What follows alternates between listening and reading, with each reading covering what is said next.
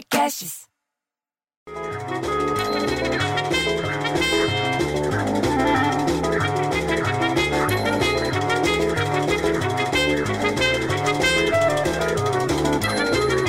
Você leu isso, bicho?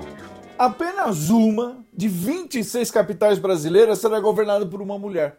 Pô, em 2020 ainda tem isso? Palmas lá no Tocantins. É onde a Cíntia Ribeiro, que é do PSDB, se reelegeu no primeiro turno. Já ganhou de cara.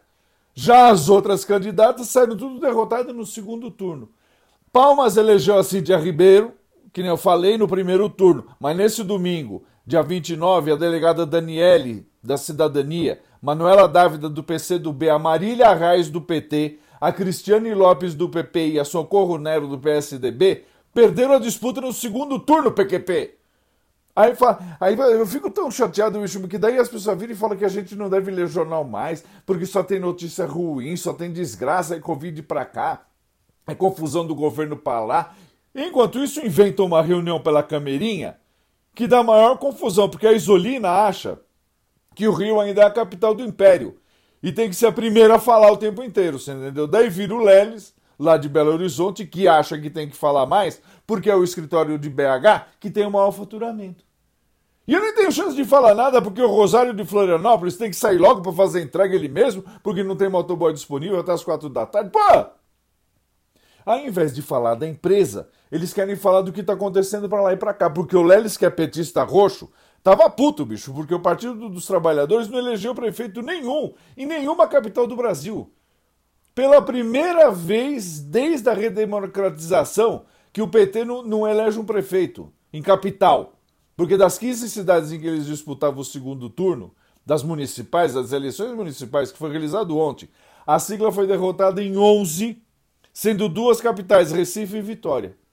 A legenda, o PT, só conseguiu eleger em segundo turno os prefeitos de Contagem, lá em Minas Gerais mesmo, Diadema e Mauá e Juiz de Fora, que é a cidade do Leles. O partido era o que mais tinha candidato na disputa do segundo turno. Você sabia disso? Era o, era o mais badalado. Aí o Samuel, lá de Fortaleza, veio com essa. O candidato derrotado na tentativa de se reeleger em Calcaia, Calcaia fica lá no Ceará, Naume Amorim, do PSD, atribuiu a derrota nas urnas ao trabalho de fiscalização de policiais no dia da eleição no domingo. Aí a gente não entendeu nada. Daí ele falou que Calcaia recebeu reforço na segurança com policiais do estado do Ceará além da Força Nacional e Forças Armadas. Porque um dia antes da eleição, no sábado, o irmão de Naomi, que é o Naomi, e secretários da sua gestão foram detidos após serem flagrados com 600 mil reais na cueca, bicho. E um monte de sacola espalhado. Pô, bicho, que moda é essa agora? Todo mundo põe dinheiro na cueca? Ninguém mais tem uma carteira, ninguém mais usa bolso. Aí vira Isolini e fala: ah, vamos falar de coisa boa. E solta essa: que o primeiro parque temático do Super Mario, você lembra do Super Mario? Será inaugurado em fevereiro na cidade de Osaka, lá no Japão. Anunciaram hoje. No Universal Studios Japão anunciou isso hoje. Com um belo de um castelo do Bowser, da vida real, e uma atração interativa Mario Kart. O parque deveria ter sido inaugurado em julho de 2020, antes dos Jogos Olímpicos de Tóquio. Mas a tá aguardada a zona Super Nintendo World no Universal Studios Japan, que já, o SJ é a sigla, foi adiada pela pandemia de coronavírus. Assim como os, os Jogos Olímpicos, que vocês viram, foi tudo remarcado para 2021 por causa da porra do coronavírus.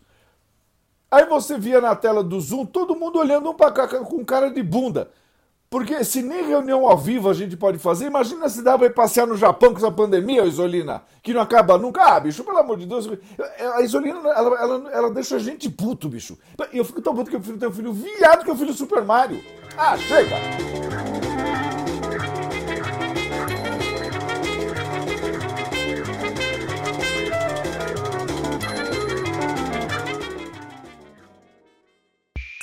Esse podcast foi editado por Rafael Sales e Júlia Fávero.